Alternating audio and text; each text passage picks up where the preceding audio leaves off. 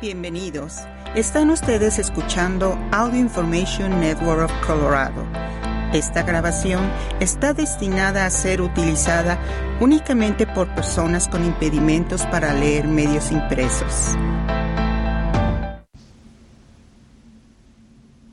Gracias por acompañarnos el día de hoy lunes 27 de marzo 2023 a la lectura de ARP en español. Mi nombre es Diana Navarrete. Estos son los principales artículos que leeremos hoy. Seis estrategias sencillas para dormir toda la noche, escrito por Kimberly Gold.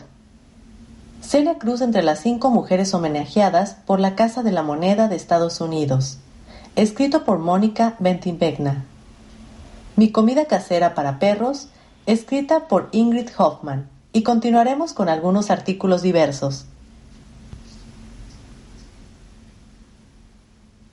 Seis estrategias sencillas para dormir toda la noche. Consejos para conciliar el sueño profundo y reparador que necesitas y para volver a dormir cuando despiertas de madrugada. No les creas a los que duermen poco. Ese 1%, Martha Stewart y Elon Musk, entre otros, sostienen que están muy bien con menos de 6 horas de sueño por noche.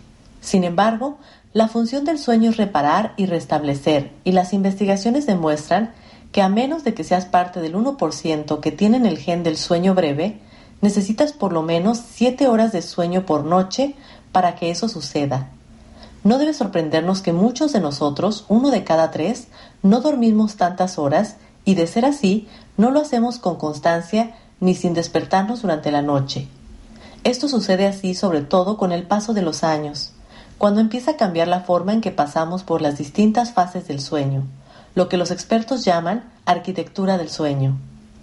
A medida que envejecemos, el sueño se vuelve menos profundo y más interrumpido, y la cantidad de sueño profundo disminuye un poco, explica Michael Gratner, director del programa de investigación sobre el sueño y la salud de la Facultad de Medicina de la Universidad de Arizona en Tucson. Esto podría deberse a que hay más factores que alteran el sueño y problemas de salud que interfieren con la capacidad de conciliar un sueño profundo, o bien podría tratarse simplemente de una parte natural del envejecimiento. Además, las interrupciones del sueño tienden a ser más frecuentes y más prolongadas con la edad. Cualquiera que sea la razón concreta, el efecto acumulativo trasciende la simple sensación de cansancio y confusión al día siguiente. Las investigaciones demuestran que la privación crónica de sueño acelera el proceso de envejecimiento. Según un estudio reciente que se publicó en la revista Journal of Experimental Medicine en inglés, la insuficiencia crónica de sueño puede perjudicar las células inmunitarias, lo que puede causar trastornos inflamatorios y enfermedades cardíacas. El sueño también concluyó que no es posible revertir el daño mediante la recuperación del sueño, por ejemplo, los fines de semana. En otro estudio que se publicó en PLOS Medicine, se analizó el efecto de la duración del sueño en la salud de casi 8.000 hombres y mujeres de 50, 60 y 70 años. Los investigadores analizaron la relación entre el tiempo que dormía cada participante, la mortalidad y el diagnóstico de dos o más enfermedades crónicas, como cardiopatías, cáncer o diabetes, que hubieran recibido en el transcurso de 30 años. Las personas que dijeron dormir 5 horas o menos a los 50 años tenían un 30% más de probabilidades de haber recibido un diagnóstico de al menos dos enfermedades crónicas en el transcurso de 30 años en comparación con las personas que dormían hasta 7 horas. No obstante, eso significa que mantenerse saludable depende de dormir toda la noche sin despertarse nunca. El sueño sin interrupciones no es realista, dice el doctor Chris Winter, neurólogo, experto en sueño y autor de Sleep Solution, Why Your Sleep is Broken and How to Fix It. Aunque quizá no nos damos cuenta, los seres humanos nos despertamos mucho durante la noche, tal vez 15 veces por hora, y esta cifra tiende a aumentar con la edad, explica Winter, que trabaja con atletas profesionales para ayudarlos a mejorar sus hábitos de sueño. Despertarse una o dos veces durante la noche no significa que se arruine el sueño. Todos los jugadores de la NBA con los que trabajo se levantan una o dos veces por la noche para ir al baño y sin embargo al día siguiente consiguen 15 puntos y 4 rebotes. Después de despertarnos, la mayoría de las veces nos volvemos a dormir, aunque a veces permanecemos despiertos. Por lo tanto, despertar no es necesariamente el problema. Lo difícil es volver a dormirse. Aquí tienes algunos consejos para tener más posibilidades de lograrlo. 1. Establece una hora fija para acostarte y cúmplela. Las posibilidades de dormir bien comienzan la noche anterior. Así es. Para dormir bien, lo más importante que puedes hacer es acostarte y levantarte todos los días a la misma hora, incluso los fines de semana. Lo que los expertos denominan una buena higiene del sueño incorpora muchos aspectos diferentes, empezando por respetar un horario constante para acostarse y levantarse al margen de lo que haya ocurrido durante el día, dice la doctora Jing Wang, profesora adjunta de medicina de la Facultad de Medicina y Kant de Mont Sinaí. Igualmente importante, reserva el dormitorio solo para dormir o tener relaciones sexuales, agrega. Es conveniente crear un ambiente de relajación tranquilo, fresco y oscuro. Para ese fin, baja un poco el termostato, cierra las persianas, saca el reloj del dormitorio o cúbrelo para no verlo. Es un tema muy debatido entre los amantes de los animales pero tener mascotas en la cama puede alterar el sueño. 2. Evita tomar siestas largas. No hay nada malo en tomar una siesta durante el día. Las investigaciones sugieren que pueden mejorar el bienestar general de varias maneras. El secreto es que las siestas sean breves, preferiblemente de 20 minutos y no más de 30. De otro modo, puede interferir con el sueño nocturno. Las siestas son como bocadillos de sueño, dice Gratner. Un ligero bocadillo a mitad del día puede ser excelente para la salud y aportar un estímulo de energía. Sin embargo, merendar continuamente y en exceso puede ser señal de una dieta problemática. Lo mismo ocurre con las siestas.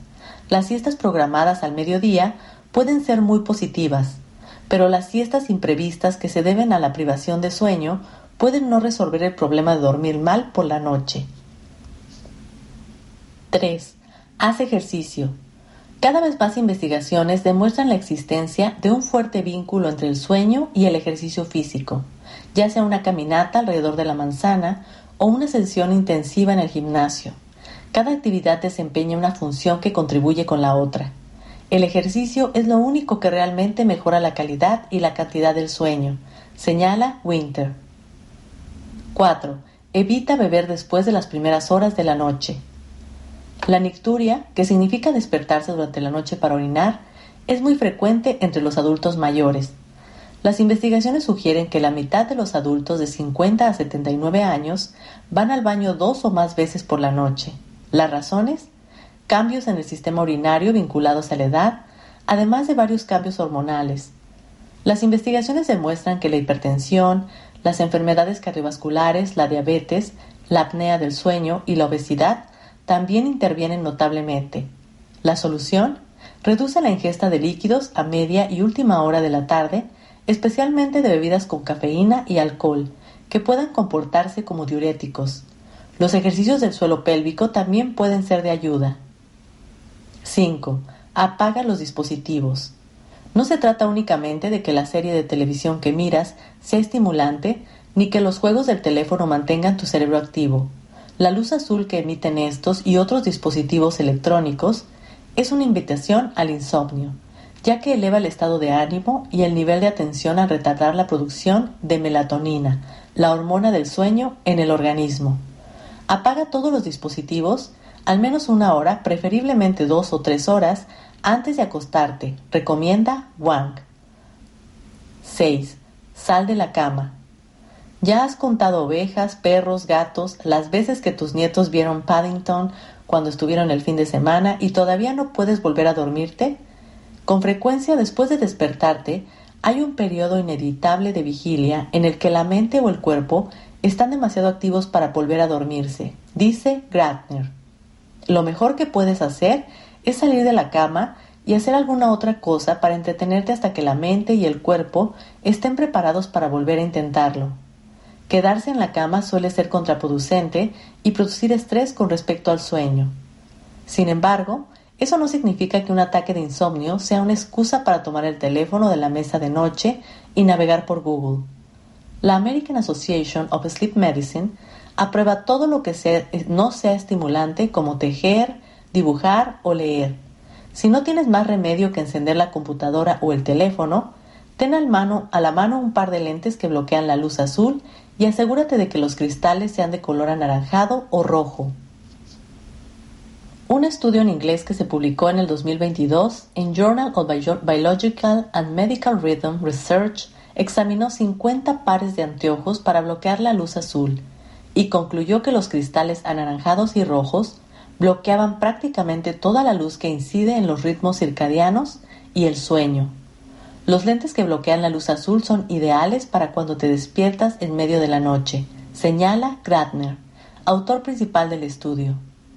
Si nada de esto ayuda y tus problemas para dormir interfieren en tu capacidad para funcionar o te causan problemas de salud física o mental, acude a un especialista del sueño para averiguar si podrías tener un trastorno, propone Gratner. Los trastornos del sueño son más fáciles de tratar. La mayoría ni siquiera requieren somníferos ni otros medicamentos. ¿Es una buena idea tomar melatonina? Sería comprensible que pensaras que la melatonina es un somnífero, dada su proximidad con los medicamentos y suplementos de venta libre en la farmacia. De hecho, la melatonina es una hormona que el organismo produce de forma natural. Su producción aumenta por la noche, lo que favorece el sueño y ayuda a orientar el ritmo circadiano, el sueño, el ciclo sueño-vigilia del organismo. La melatonina que viene en un frasco es una versión sintética de esa hormona. La pregunta es si los suplementos de melatonina, comunes o de, de liberación prolongada, son eficaces para evitar despertarse en medio de la noche. Por lo general, no recomendamos tomar melatonina, pero podemos considerarlo según la situación particular de cada paciente, dice Wang, que coincide con las conclusiones de una reseña de estudios en inglés que acaba de publicarse en Clinical Interventions in Aging. Dado que se trata de un medicamento de venta sin receta, nos preocupa que por error los pacientes la tomen en dosis o momentos inadecuados, por lo que preferimos conversar sobre un plan individualizado de uso. Si deseas saber más sobre este popular suplemento, lee Melatonin for Sleep, Does It Work and Is Safe? Celia Cruz entre las cinco mujeres homenajeadas por la Casa de la Moneda de Estados Unidos.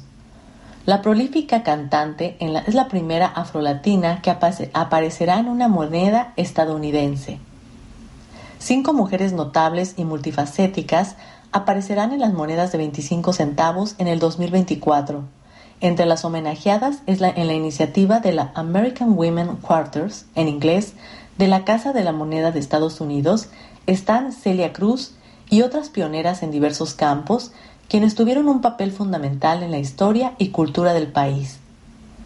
Al honrar a estas pioneras, la Casa de la Moneda continúa conectando a todo el país a través de las monedas, que son como pequeñas obras de artes que cargamos en nuestros bolsillos, expresó Ventris C. Gibson, directora de la institución. El programa de cuatro años comenzó en el 2022 y concluirá en el 2025. Estas son las homenajeadas. Celia Cruz, la reina de la salsa fue un ícono cultural, una verdadera pionera de la afrolatinidad, ya que expresaba los elementos africanos de su identidad a través de los ritmos, las letras de sus canciones y su vestimenta en una época en la que no era popular hacerlo. Desde los años 50 hasta su muerte en julio del 2003, Celia Cruz había grabado un enorme catálogo de géneros tropicales con los mejores músicos y arreglistas de la música latina, Nació en Cuba en 1924 o 1925 y encontró el estrellato en la Sonora Matancera, el grupo musical de la Cuba de los años 50. En los años 60 se fue de la isla sin saber que nunca más volvería a su patria. En Estados Unidos continuó su ascenso musical hasta la fama. Recibió tres premios Grammy, entre estos un Lifetime Achievement Grammy, cuatro Latin Grammy y una Medalla Nacional de las Artes por su trayectoria, entre otros premios. Después de casi dos décadas de su muerte, vuelve a hacer historia al convertirse en la primera afrolatina en aparecer en una moneda estadounidense. Patsy Takemoto Mink. Después de que Hawái se convirtiera en un estado en 1959, la abogada y política Patsy Mink se lanzó a una candidatura para representarlo ante el gobierno federal. Luego más de un intento, finalmente lo consiguió en 1964 y sin saberlo, se convirtió en la primera mujer de raíces asiáticas elegida para ocupar un escaño en la Cámara de Representantes de Estados Unidos. Más tarde, sería la primera asiática estadounidense en candidatear a la presidencia del país. En el Congreso, Mick luchó incansablemente por la igualdad de derechos de género y de raza, el acceso económico al cuidado infantil y la, educación bilingüe, sobre todo la aprobación del título noveno, que tras su muerte se denominó la Ley de Igualdad de Oportunidades en la Educación Patsy Ten Mink. Nació en Paya, Hawái en 1927 y murió en Honolulu en el 2002.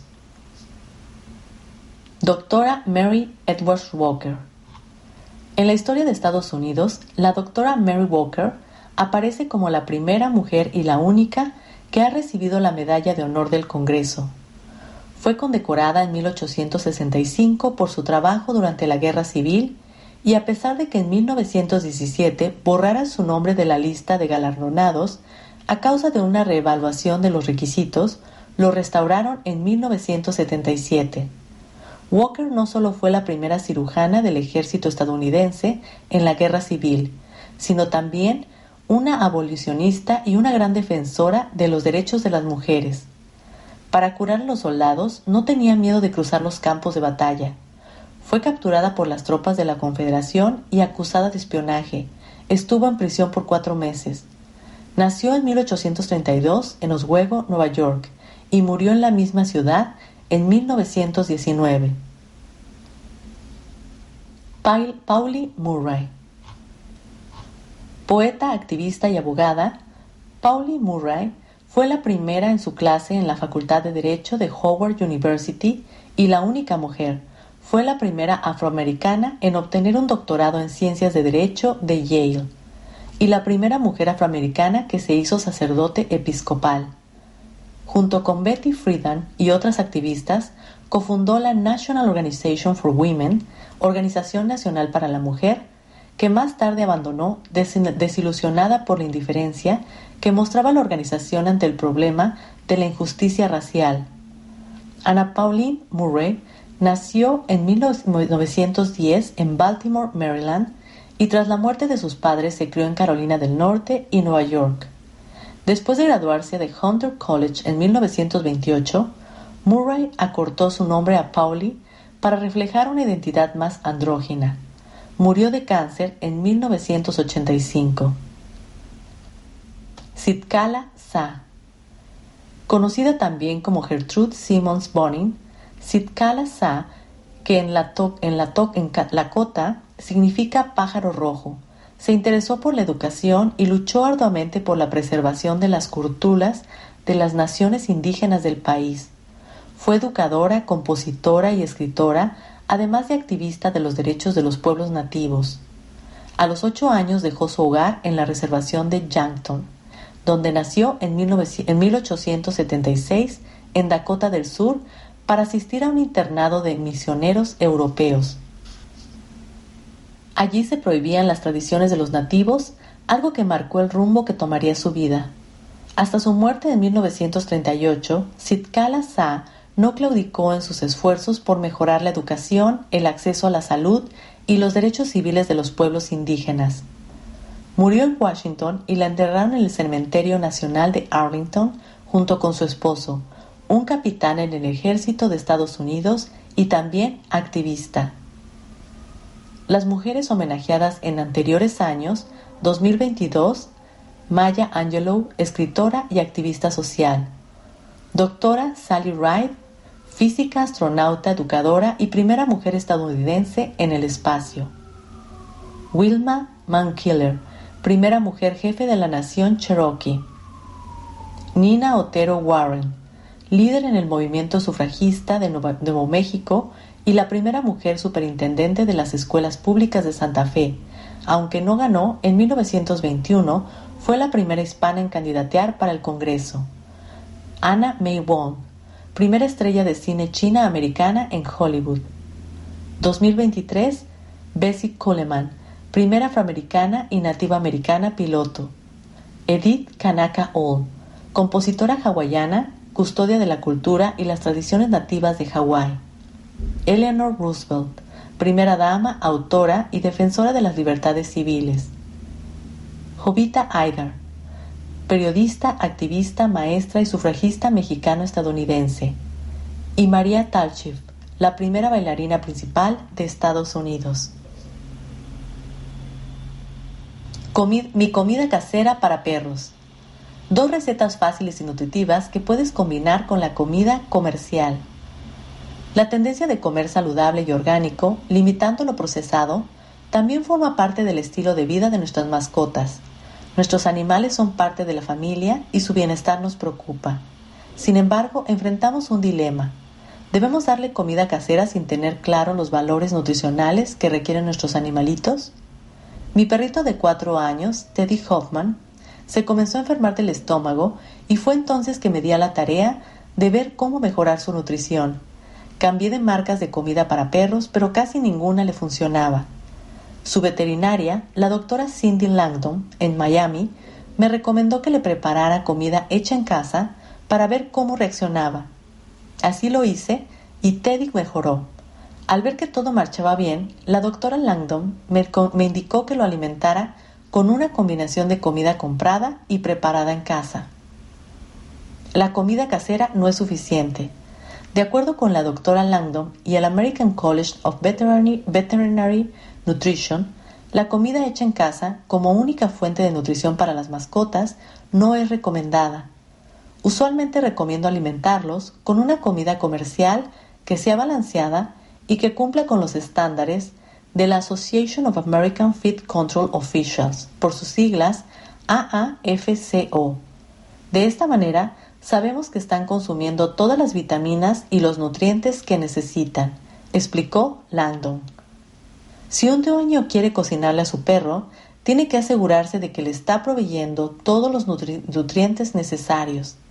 Existen nutricionistas veterinarios que pueden proveer recetas para una dieta balanceada, añadió. Una dieta combinada. Si la posibilidad de consulta de un consulta un nutricionista veterinario se te escapa de las manos y quieres recurrir a la comida casera, la doctora Langdon recomienda utilizar una combinación de comida comercial suplementada por comida casera. Tengo muchos clientes que lo hacen y no hemos visto problemas, explica. La página de internet petmd.com también sugiere utilizar una de las tantas premlescas deshidratadas que existen en el mercado como base y añadirles la comida casera. Si tu perrito está saludable, la comida comercial debe de cumplir con todas sus necesidades nutricionales. El American Kennel Club nos alerta de cuidarnos de mitos que sugieren que la comida comercial es nociva y que está llena de rellenos. Los alimentos para nuestras mascotas son altamente regulados por la AAFCO y muchos de esos rellenos como los granos y los órganos de animales aportan nutrientes que son necesarios. Lo importante es asegurarse de que la marca que se ha elegido sea de alta calidad y leer muy bien la etiqueta. Si encuentras las frases completa y balanceada y análisis garantizado, significa que la marca cumple con los requerimientos de la AAFCO y contiene toda la nutrición que tu mascota necesita. Otro factor importante es saber dónde se fabrica la comida. Sabemos de casos con comidas y bocaditos fabricados en China que han sido asociados con enfermedades de los riñones en las mascotas. No importa cuán buenos se vean los ingredientes, a la mascota le debe gustar su comida y también sentarle bien, sin causarle diarrea o gases, enfatiza Landon. Gracias por acompañarnos en esta edición de ARP en español. Mi nombre es Diana Navarrete.